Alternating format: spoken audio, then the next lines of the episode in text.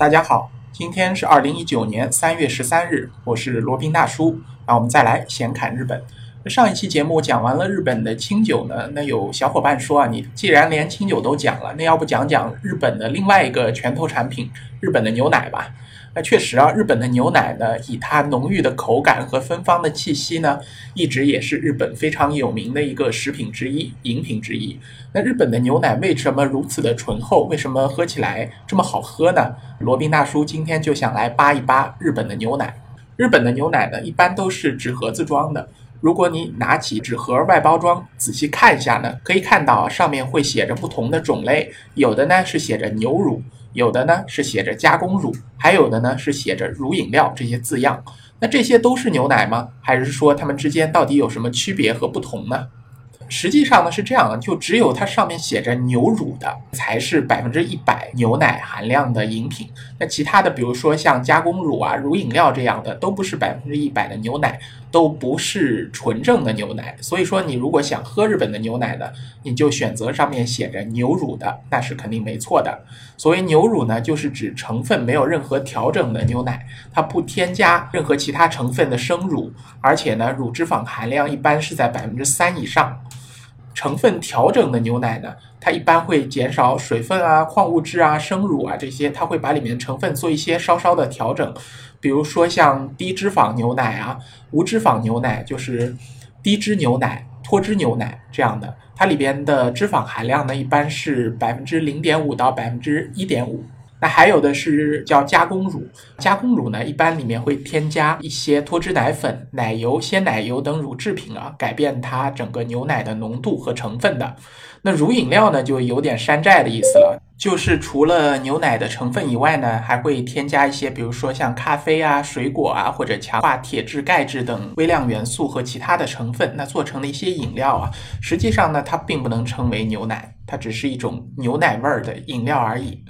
那再来说说牛奶的制作过程啊，那一般来说呢，从各个日本的产地送来的生乳呢，会经过一些处理加工以后，再送往各个店面、各个饭店、各个便利店去贩售的，包括呢均质化处理，那主要是为了避免鲜乳放久了以后，里面的脂肪浮到上面，形成一层脂肪膜，就我们以前喝的那种。瓶装的奶一般会有这样的情况，就是煮完以后啊，它表面会结一层就脂肪的膜，主要就是牛奶当中的脂肪浮到了上面，然后就凝结起来了。那均质化处理呢，就是为了让整瓶牛奶它的含量更均匀啊，不会出现上半层浓稠，下半层呢比较清淡这样的情况出现。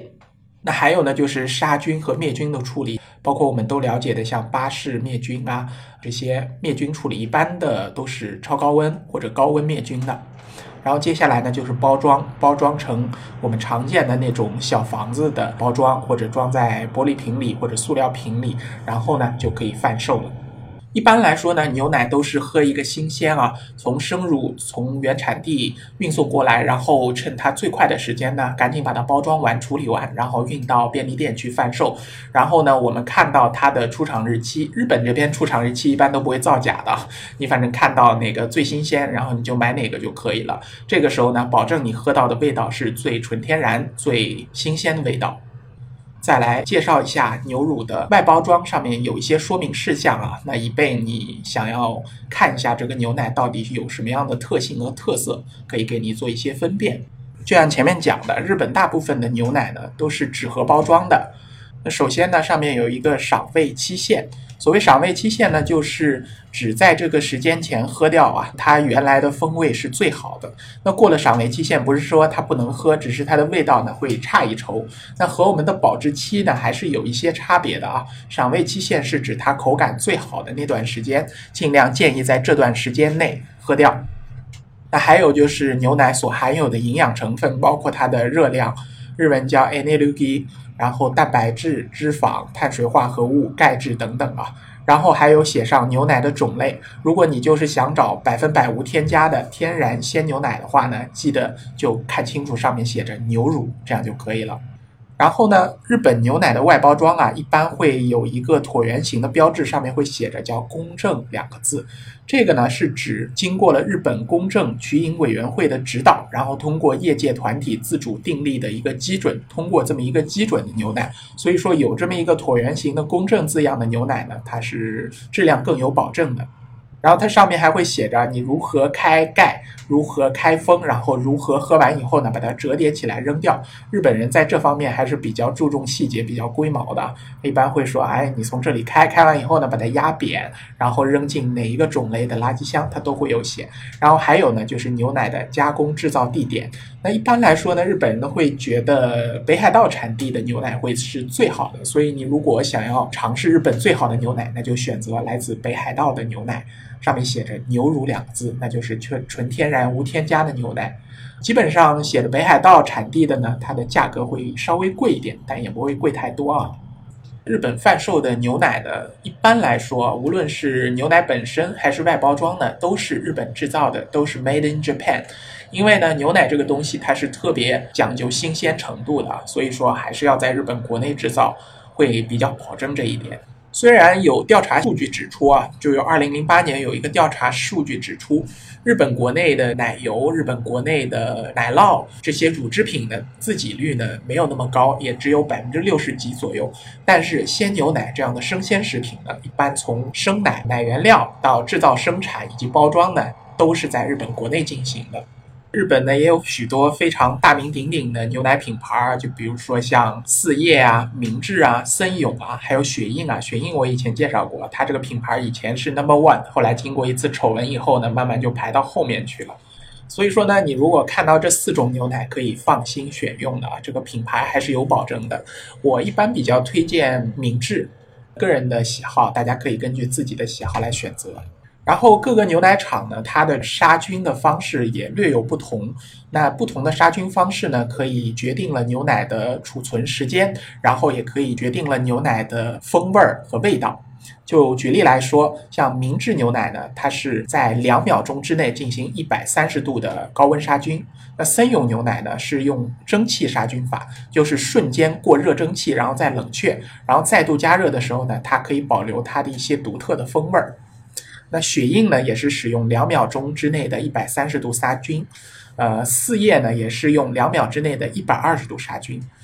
还有一种呢，就是能够长久保存的，就是我们平常装在那种箱子里面的那种，不用放进冰箱保存的那种，日本叫保酒乳啊。不用放在冰箱里的那种牛奶呢，它一般是用一到三秒，一百三十五到一百五十度的超高温杀菌，然后呢再放入能够遮光、遮热的容器当中，保持无菌状态，所以能放很久啊。但是呢，这个虽然可以放很久，但是你一旦开封了以后呢，建议就一两天之内全部喝掉。不管怎样，牛奶还是这种富含蛋白质的食品啊，呃，细菌啊还是非常喜欢的。你稍微多放一会儿呢，细菌在里面大喝特喝，你就只能喝到酸奶了。那日本的奶牛种类和其他国家有什么不一样呢？呃，一般来说还都是一样的，就是我们常见的那种黑白相间的荷兰乳牛比较多一点。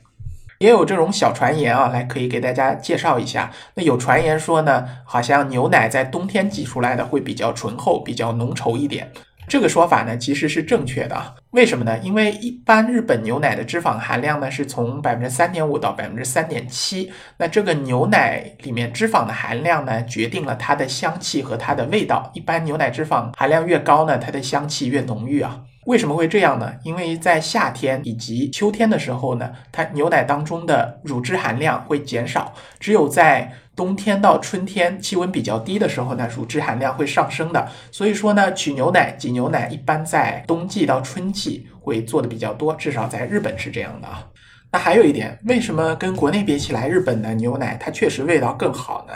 因为是这样的，国内收牛奶，它对它的乳汁含量要求没有那么高，基本达到百分之三就可以了。但是日本呢，却规定啊，日本的农业协会啊，它规定最少最少乳汁含量要达到百分之三点五以上。那这百分之零点五的差异呢，就决定了日本牛奶它的浓郁的口感和特别好的风味儿。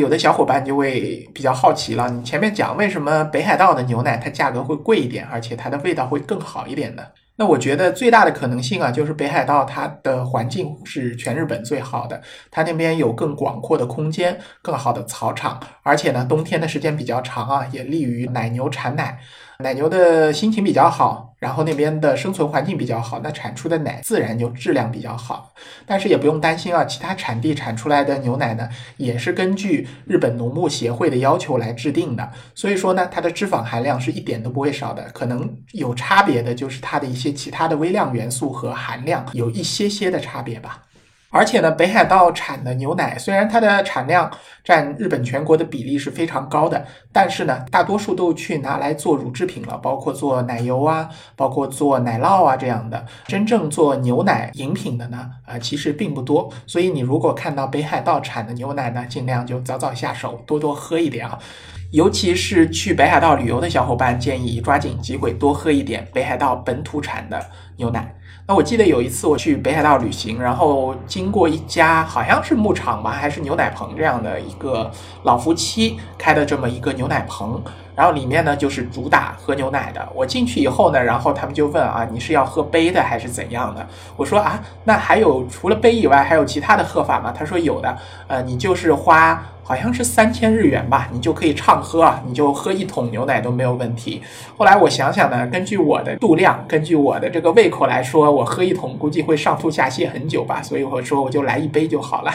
然后他就给我来了一杯。那这个如果是你对牛奶特别喜欢的，而且没有这种乳糖不耐的情况出现呢，你可以去尝试一下。当然这个地方好像是比较偏远的，我记得没错，应该是从旭川到阿寒湖路上山上的一个地方，路边有。有一个牛奶棚，我是去那边好像是借厕所的，然后就顺带在那边坐了一会儿，然后他们说有牛奶可以让你品尝，那我就喝了一杯，确实味道是非常非常不错的。那边的那个奶应该就是刚挤出来的生乳吧，我看它应该也不会有乳制品处理的加工线在那边了，反正味道是相当相当的不错。